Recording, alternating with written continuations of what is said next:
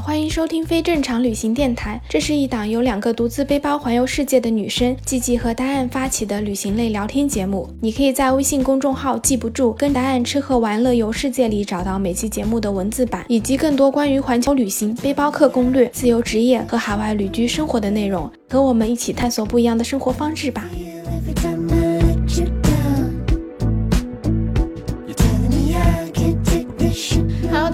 我是季季，欢迎收听非正常旅行电台。这是一档横跨南北半球的旅行播客，带你用声音环游世界。真的是超级超级久不见了。今天这一期播客呢，就是失踪人口汇报大会。因为真的太久没录播客了，就想要来跟大家聊聊，就是在不更新的这段时间里，我都去了哪里，做了什么事情。其实跟今天这一期播客的主题也比较切切吧，因为在没有更新的这段时间里，我其实是去进行了一场。非常非常可以说是长途的旅行，我玩了五十天，走了上万公里，就是一个人的旅行。所以呢，我就想说，那我就来录一场一个人的播客好了。那先来给大家汇报一下，就是这一段时间我都去了哪里吧。我是八月十三号的时候从浙江的嘉兴出发，然后飞到了宁夏的银川，在那边我去了腾格里沙漠看流星雨。呃，正好八月中旬是。英蝎座流星雨特别特别好看的时候，我当时就想说，哎呀，我要去看看流星雨，因为我还没有看过那种真的是满天繁星的流星雨，所以我就飞到那儿，然后在腾格里沙漠待了几天，看完流星雨之后呢。我又去了银川逛了逛，就是宁夏边上的一些什么西夏王陵、贺兰山岩画、贺兰山酒庄什么的。因为大家都知道，我其实还是挺喜欢喝酒的。就是这一次出去呢，也是抱着一个就是尽量把每个地方的酒都喝一遍的目的。对了，我也想说一下，就至于每一个地方具体我是怎么玩的，我都做了哪些事情呢？之后我会分成单集，然后慢慢来跟大家详细的聊。这里呢，我就先给大家报个菜名，先让大家稍微的羡慕一下，我都去了。哪些地方啊？然后从那个宁夏出来之后呢，我就坐了个火车去兰州。去兰州其实也是蛮神奇的，因为我其实是特地挑了一些低风险地区出行的，因为西北那边确实疫情当时也比较好一点，可以自由的出行。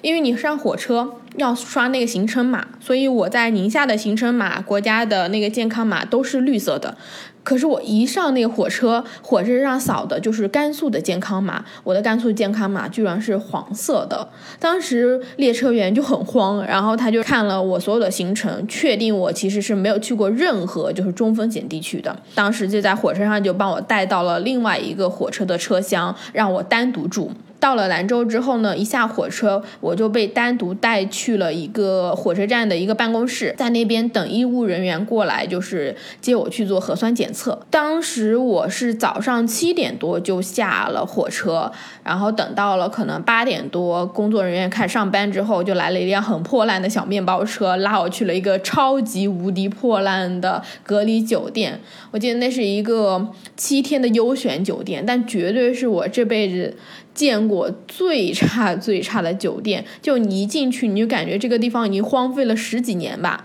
然后先做了核酸检测，因为他们说有可能是我的这个行程码途经的一些地方，比如说你飞机飞过或者火车经过的一些地方，即使你人没到，但是因为你的 GPS 去过那里，所以可能会变成黄码。然后他们为了保险起见呢，就要让我做一次核酸检测。然后我当时就做了核酸检测，可是做完之后呢，你要等检测结果出来。所以当时兰州那边防控中心的工作人员就给了我一张那个酒店的房卡，让我在上面等着等检测结果出来。我拿到房卡，然后上了电梯之后，你知道吗？出了电梯门，我都震惊了。整个走廊是非常非常非常昏暗的那种，就是灯光非常的不充足，然后也没有那种窗户。走廊两边都是，你可以明显看到全都是垃圾，就应该是之前隔离的人吃的盒饭啊，然后塑料袋啊什么的，就到处都是。等我走到我那个房间的时候，我房间外面走廊那个灯都是忽闪忽闪忽闪的。还好我隔离的时候是大白天，不然。真的就特别的恐怖。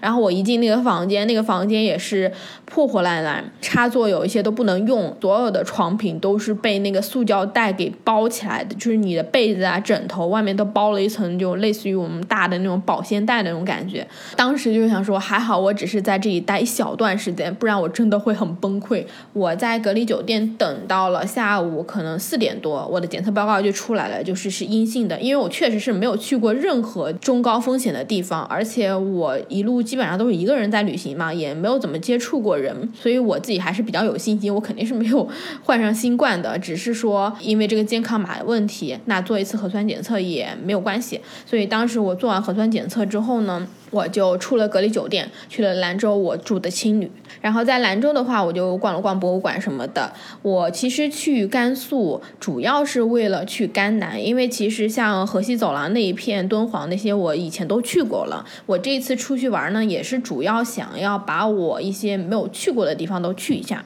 然后甘南呢，是我自己还比较感兴趣的。当时我就在那个兰州租了一个车，从兰州出发，然后去了拉卜楞寺。嗯，朗木寺、若尔盖草原、扎尕那。然后又绕了一圈去了关鹅沟，然后去了麦积山石窟。麦积山石窟是我自己超级喜欢的一个地方，因为它也是佛教中的四大石窟之一吧，就是跟莫高窟其实是齐名的，但是更小众一点。就其实已经绕到天水那边了，然后再回的兰州那一趟，其实自驾的话也玩了有八九天的样子，快十天。回到兰州之后呢，其实特别特别的运气，因为我一八年的时候去稻城亚丁玩的时候，认识了一个朋友。他刚刚买了一辆特斯拉的电车，就。刚提车一个月的那种，他自己就也挺厉害的，一个人从武汉开车开到了兰州。因为当时特斯拉出了一个就西北大环线的电车之旅，就是每一个环线都有那个充电桩。正好我回兰州的时候，我这个朋友也到兰州，他就问我说：“哎，那你要不要就是跟我一起？我就带着你走。”我就说行。当时我朋友他是想要去喀纳斯去看那个秋天的叶子的，我呢是想要去西藏，但不是那个西北环线都会。会经过青海嘛，所以我们就想说，那正好是一起，所以我们就是从兰州去了西宁，逛了逛青海湖，又从青海湖去了大柴旦。到了大柴旦那边之后呢，我们又去了乌苏特水上雅丹。那个水上雅丹我真的超级推荐大家去的，就具体就这中间的路程也是非常非常的曲折，到时候再给大家单独讲。然后去完水上雅丹之后呢，又去了察尔汗盐湖，真的。巨美，我觉得查尔汗盐湖要比茶卡盐湖美上一百倍。就是如果大家真的去青海，不要去那个茶卡盐湖了，那个几乎就是一个骗游客的景区吧。反正查尔汗盐湖我是超推荐的。从察尔汗盐湖之后呢，我又去了格尔木。其实格尔木已经不在那个西北大环线，就是特斯拉规定的那个电车之旅上了，就已经没有超级充电桩了。但我朋友就说，那我就送你去格尔木，因为格尔木那边我就可以坐那个青藏铁路去拉萨了。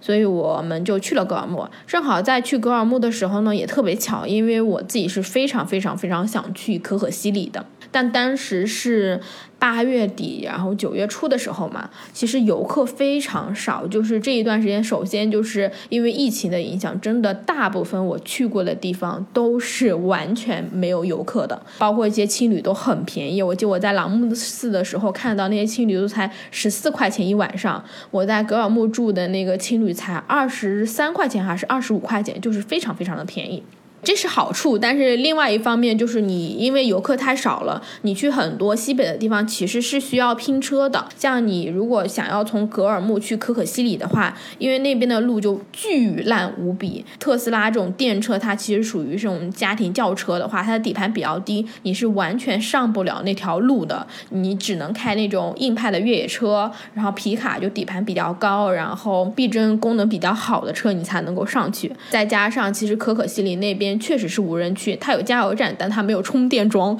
所以你开电车也没有办法上去。但是我在格尔木呢，就正好遇到了算是江浙沪老乡吧，就遇到了一个大哥，然后他正好休假，就带我去了一趟可可西里，然后我还看了藏羚羊，就超级超级开心的。当然，我后来去了西藏阿里之后呢，我发现阿里到处都是藏羚羊，可是当时也算是圆了我自己心中的一个梦，因为很早之前吧，就是陆川导演不是拍了一部电影叫。可可西里嘛。然后我当时看完之后就特别想去这个地方。后来又看了一些关于索纳达杰的故事，他就是保护藏羚羊，然后跟盗猎分子就是斗争，最后就是被盗猎分子然后射杀在自己家里的一个，在我心中算是就是。保护动物的英雄吧，所以我当时其实是非常想去可可西里的，甚至我以前的时候一度都想说，我也想要去参与这种动物保护的工作，也算是很幸运的就去到了可可西里。从可可西里回来之后呢，我就坐了那个青藏铁路，因为我以前去过拉萨，但是是走的是滇藏线，然后三幺八去的那个拉萨，就想说能不能有机会把几条进藏的路线都走一遍。这一次也是特地跑到了那个青海那边。说要坐一下青藏铁路，青藏铁路真的是要白天去坐。我是晚上凌晨大概四点多从格尔木上的车，正好就白天你就一路都开在那个可可西里无人区上，然后过纳曲，然后到那个拉萨，一路风景都超级美。你在路上就可以看到那个火车站的日出，然后可可西里这边其实还是偏向于无人区啊草原，然后你慢慢开过去，海拔高了之后就变成了雪山湖泊，就。那个风景是真的是可以从夏天一路看到冬天的那种，超级美。我觉得是我走过就最美的中国铁路了，真的是，就超推荐大家去。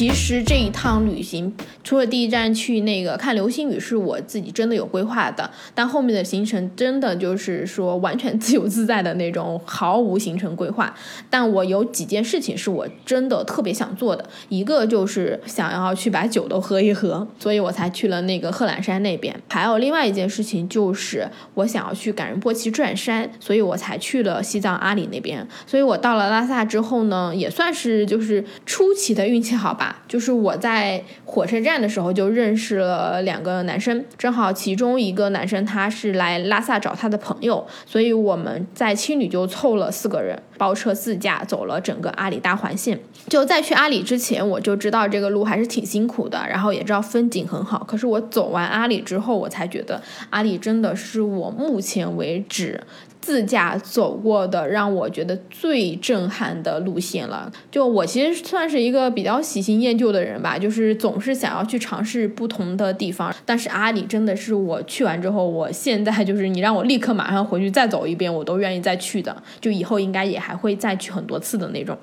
然后我们其实包车的话，就是从拉萨出发去羊湖到日喀则。再从日喀则那边去了珠峰大本营，这个也是算是完成了一个心愿吧，就看到了珠峰。然后从珠峰出来之后呢，我们又过了那个西夏斑马峰佩库措，就一个巨美的湖泊，很像那种粉色的马尔代夫啊，像巴拿马地区的那种，就是有粉红色沙滩的一个地方。然后去了帕阳镇，看到了超级美的银河。去了马旁雍措，马旁雍措其实就是在冈仁波齐边上了。我们是在冈仁波齐。转了两天的山之后，我会想要单独跟大家讲一讲，就是冈仁波齐转山，因为这个算是我在这趟旅行中最难忘的一件事情了吧。简单讲一讲，就是它这个转山呢，其实是总共有五十四公里，然后徒步转。那你要顺时针绕着冈仁波齐的外围转一圈。当时我们是转了两天，天然后这两天也非常惊险，就是你必须得从海拔四千六翻过五千六的垭口，然后再转回来，光。是海拔和那个徒步的行程，其实就已经很辛苦了。但是我们在转山过程中还遇到了冰雹和暴风雪。我不知道大家有没有看过，就是《冈仁波齐》那个电影，中间有一段就是男主人公然后在那个雪山上走，然后伸手不见五指，就全都是灰蒙蒙的暴风雪的那一段。基本上我们就是跟当时一样的状况。好在我们算是运气比较好的，然后当时也是顺利下来了。反正这个故事真的超级。惊险之后再给他慢慢讲。第二天下山之后就去了扎达土林古格王朝。古格王朝也是我自己非常非常想去的一个地方，因为小的时候就看那个小说嘛，就《藏地密码》，不知道大家有没有看过？里面就是讲了很多，就寻找消失的那个香巴拉，就讲了很多跟藏地相关的一些故事啊什么的。我就想说。哎呀，可以去古格王朝看一下。不过去了之后确实是很震撼的。我们还去看了那个藏尸洞，就里面真的是有干尸的，到时候大家也可以去看。古格王朝过去之后呢，其实到那边的风景就已经很像是大峡谷了。我以前去过美国的那边大峡谷，就是科罗拉多州的，然后内华达州的，就是马蹄湾大峡谷纪念碑谷，就阿里那边到扎达县之后，所有的那个风景就跟美国那边的大峡谷是一样甚至比那个要更好看。就真的是你走阿里的那一路，所有的风景都可以看到，雪山、草原、沙漠。戈壁，甚至还能看到，就我刚刚讲的，就是大峡谷的这种雅丹地貌、喀斯特地貌这样子。当时我们逛完古格之后，还去了一个比较小的地方，叫狭义沟，也很好看。之后呢，我们就去了狮泉河。其实这一路我们就完全都是在那个边境线上走的，所以其实走阿里，你是要去拉萨那边办边防证的。以前的话，你是要在自己所在地的公安局派出所办的，现在就比较好，你拿着身份证去拉萨那边就可以办了。基本上很快就出来了。其实狮泉河过去再往那边一点就已经是中印边境了，然后中间很多地方都是中国和尼泊尔交界的地方。其实阿里。北线有两条路，一条是阿里大北线，就环一大圈；还有一条是阿里中线。阿里中线那个路就是巨烂无比。我们其实中间因为导航的关系，其实走了一小段的那个阿里中线，就去了一个地方叫亚热乡，反正是很小很小的一个乡。走了一条我这辈子都忘不了的路，就是那个乡道七幺幺。那个路怎么说呢？就是根本不算是路，你走进去可能开车开个二十几分钟就已经完全没有信号了。我们租。了一辆那种城市的越野车，然后你开进去之后，你就感觉你这个车都要散架了，你就能听到那个石头砰砰砰砰撞击那个车门的声音，就非常的响，就是颠到你就觉得那个车马上就要散架了，你坐在车里是根本是没有办法就是坐稳的那种。那条路根本也不算是路，就是那种乡土土路，它也不是什么柏油路，就是沙石，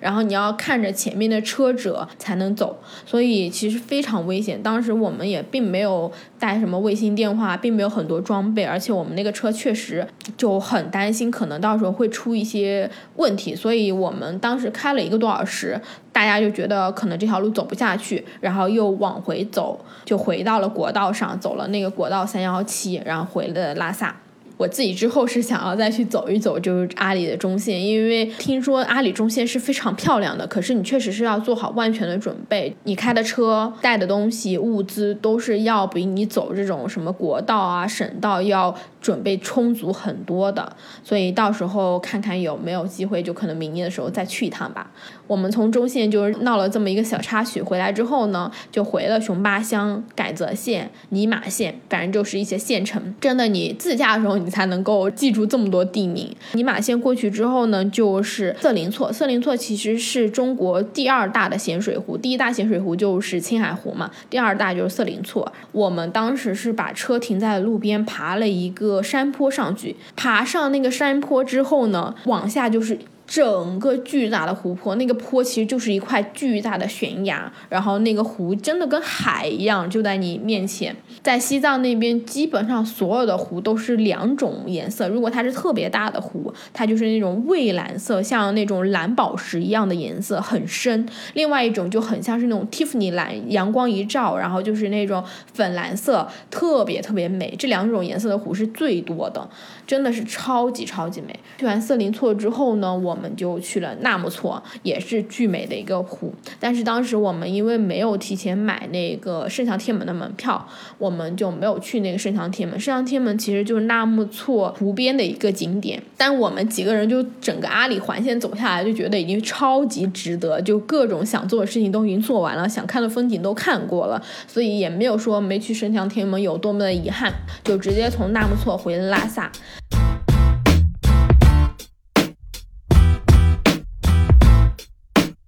到到拉萨之后，其实我自己是没有待很久，我在拉萨就停了一两天，然后就直接从拉萨飞了重庆，去了贵州。因为当时我大学很好很好的一个朋友，他是贵州的布依族，他就是结婚，所以他就请我去参加婚礼。我也是没有去过贵州嘛，我就想说，那正好趁这个机会就去一下贵州。我是提前几天到的贵州，就在他婚礼开始之前，所以我自己先去了一个很小的苗寨，叫巴沙苗寨。其实用他们当地的苗语语说，应该叫巴沙，在同江县，反正非常非常小众的一个地方，基本上也没多少人。从那个巴沙苗寨过去之后，我又去了一个招兴侗寨，那个侗寨也还不错，就是相对来说我都挑那种人比较少的。之后我就去贵州参加婚礼了，贵州婚礼也是值得好好跟大家讲一讲的一个地方。就是我当时去参加婚礼，他们是流水席，他们是办在了一个很大很大的停车场里，然后那个停车场里面可能摆了有六七十桌吧，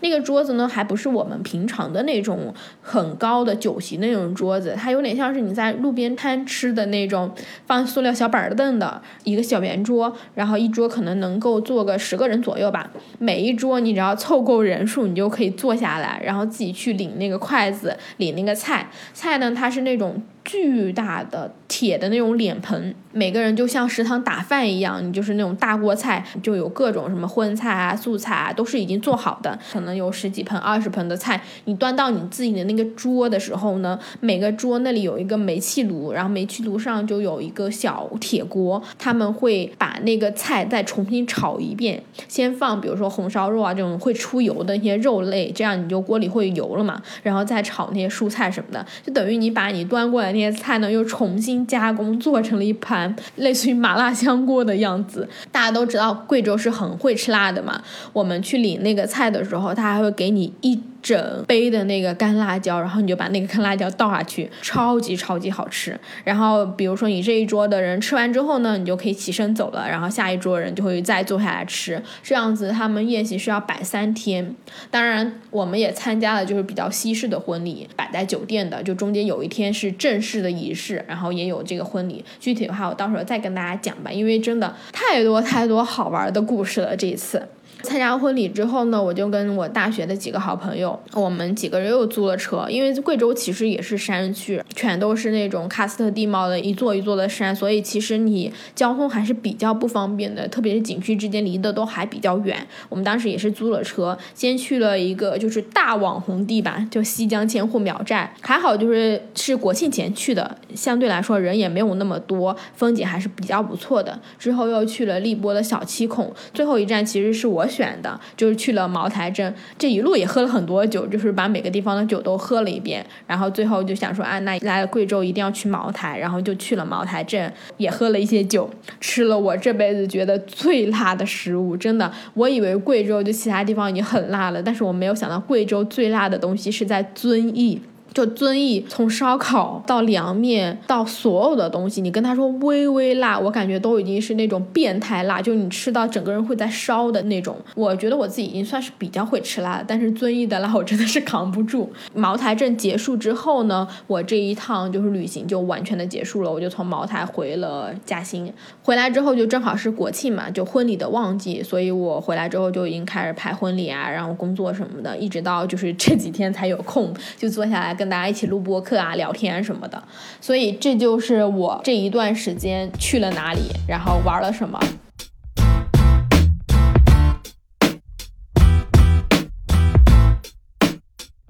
其实我也想要跟大家聊一聊，就是我为什么会开始这么长的一段旅行。最直接的一个原因是，当时我是收到了一个沙漠邮局，就是在腾格里那边沙漠的一个民宿，他们邀请我去沙漠露营。正好我当时手上工作也差不多完了，我就说 OK，那我就去一下那个腾格里嘛，因为我也没有去过腾格里沙漠，其实自己还挺想去的。特别他还说当时还可以看流星雨，真的是超级吸引我。我记得我收到他们邀请的时候。候是周一还是周二吧，我当时那一周的周五我就直接收拾完行李，就然后就飞到银川那边了。啊，这是一个最主要原因。第二个原因其实是我自己，明年的三月份我就三十岁了嘛，我自己列了一个就是 bucket list，就是我的清单吧，就三十岁之前想要完成的三十件事情。其中有一项就是希望我能够在三十岁之前走完中国的每一个省，是有几个省是我还没有去过的，就是宁夏、贵州，我就想要去一下。还有另外一件就是我想要去感人波齐转山，所以我当时就说 OK，我正好趁这一段时间去把我的梦想清单完成一下。其实这一趟旅行真的还是比较辛苦的，因为我当时除了宁夏之外，我没有任何的计划，我只是想说 OK，我最后去一下那个感人波齐转山，那我这趟旅行就完满了。我也没有给自己设定说我要玩几天。最晚最晚就是因为我当时国庆回来有婚礼的拍摄嘛，我就想说啊，最晚我国庆之前一定要回来。大部分的时间我都是前一天在想说，哎，我明天要去哪里。等到第二天在车上的时候，我就开始定今天晚上住哪里，基本上就全都是这样子的一个行程规划。这次出去玩也是带了超级多的行李，我背了一个凯乐石的那种四十几升的大包，但它其实我觉得能装的应该有五六十升吧，就是我背了非常多东西，因为我知道我要去沙漠。然后又要去感人波奇那边，基本上就海拔很高，已经很冷了。所以我的衣服是从夏天一路带到了冬天。我带了羽绒服，带了厚的裤子，然后带了毛衣。我记得我在机场的时候称了一下我的行李，我的后面的大背包大概有三十多斤，快四十斤。然后因为我这一次出去还是有拍摄，而且我路上也有在工作什么的，其实我前面还背了一个小小的书包，那个小书包里面放了我的相机、电脑、手绘板，然后一些杂七杂八的东西。可能也有十几公斤，加起来我这次带出去的行李其实有五十多斤吧，只会比这个多，不会比这个少，就超级无敌重。不过好在就是我后面有很多趟都是在自驾，自驾的话就相对会轻松一点。所以其实这种长途旅行还是比较累的，我感觉比工作累多了。包括后面到阿里啊那些地方，其实很多地方都还是很辛苦的。即使你在自驾，反正条件就还蛮苦的，有很多地方都是停水停电的。我记得有一天晚上我们是在熊巴乡吧，又是另外一个我绝对忘不了的名字，因为我们住的那个地方是没有厕所的。反正你进了阿里之后，所有的厕所都是不是我们想象中那种，就是那种旱厕，就农村的那种，你都没有办法冲水。这已经算好了。可是我们在熊巴乡住的那个地方是连洗手间都没。没有，你想要去上厕所，你必须要从那个旅馆出来，然后过马路，走到对面的一个院子里面的一个墙角，然后有一间公共厕所，是这样子的。当时也没有水龙头，所以我们想要洗漱，就蹲在马路边上，然后大家拿了几个一次性的纸杯，就在路边上刷牙。热水还是边上那个饭店老板送给我们的，就说你们可以拿这个热水刷牙。嗯，辛苦归辛苦，但也是真的让我觉得收获了非常非常非。非常多的东西吧。如果用几个词来形容这趟旅行的话，我应该会说是非常的自由，然后其乐无穷吧。就真的是 痛苦并快乐着的那种。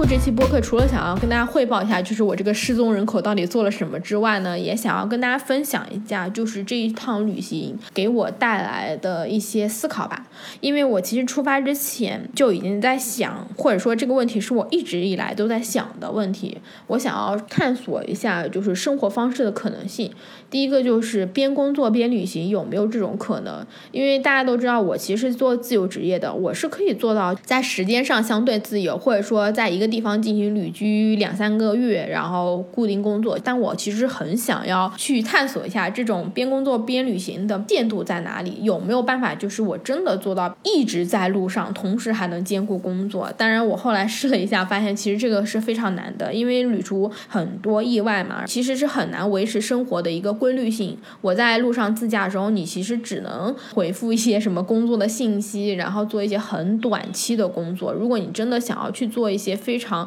需要集中注意力的，像我自己做设计啊，或者摄影啊、修图什么的，你必须要有一个稳定的环境。后来我自己感觉，就是可能相对而言，你比如说旅行个三五天，然后再停下来休息个两三天，在那个地方工作还是可行的。这次出去玩算是一个比较小的尝试吧。我之后可能会有更长的时间去真正做这样子边旅行边工作的一个状态，到时候再来跟大家分享。然后除了这个。个之外其实我自己心里还是有一定的带着问题出来的吧。那怎么说？嗯，我旅行了很多地方，然后包括我自己现在的工作和生活的状态都不算是那种社会意义上比较稳定的一个状态吧。倒不是说我很在乎这种生活层面上的东西，可是我觉得我自己内心是一直想要去找一个就通往安定的一个东西吧。就这个东西可能是精神层面的，想要在路上看一看。比如说有没有一个地方是让我愿意就是定居下来的？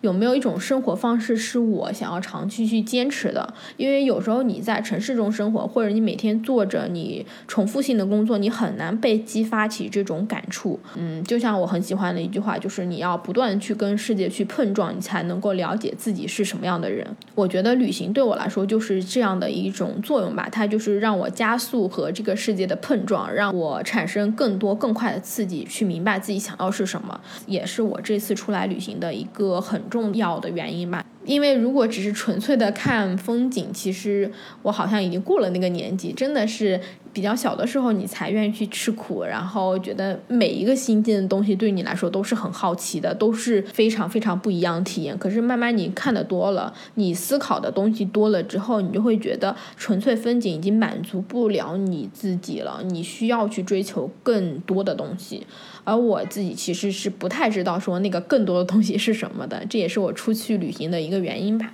想跟大家分享一个很小的故事，是我在阿里的那个路上，然后我们几个人就在聊天，然后聊到就是说为什么出来旅行，我就说我觉得我自己算是非常非常非常幸运的一个人，从小到大可能过得也比较顺利，然后相对来说我过得也算是比较自由，就是我一直在做的事情都是我自己比较喜欢的。这一两年开始就会慢慢觉得，可能除了自我实现之外，我应该去做一些。更大的事情就是能够帮助到别人的事情，是超越我自己之外的事情。当时车就开在国道上，两边全都是雪山，边上还有一些什么野驴啊、藏羚羊什么的，非常非常的漂亮。我跟那几个朋友说完，就是说我想要做更大的东西，我想要去做一些就超越我自己之外的东西的时候，当我把这句话说出来之后，我一下就明白了，我可能是真的找到了一点点方向。直觉和你能够把这个东西用文字表达出来，包括我现在在播客里面跟大家分享，那其实这就是一个很大的进步了吧？对我自己而言，我自己很喜欢的一句话就是 “Be a bad person than a bad world”，就是成为一个更好的人，让这个世界变得更美好。包括当时我去赶仁波齐转山的时候，就遇到朋友问过我为什么会来转山，就是很辛苦。当时就跟朋友开玩笑，我就说啊，我就觉得我自己没吃过苦，应该来吃吃苦。当然这是玩笑话。我们后来还真的看到感人波齐的那个山峰了，我其实心里就有在想，我希望自己能够拥有更强的信念感，能够拥有更强的力量，并且知道怎么去运用这个力量。可能还要很多很多路吧，才能成为一个很强大的人。不过希望自己能够做得到吧。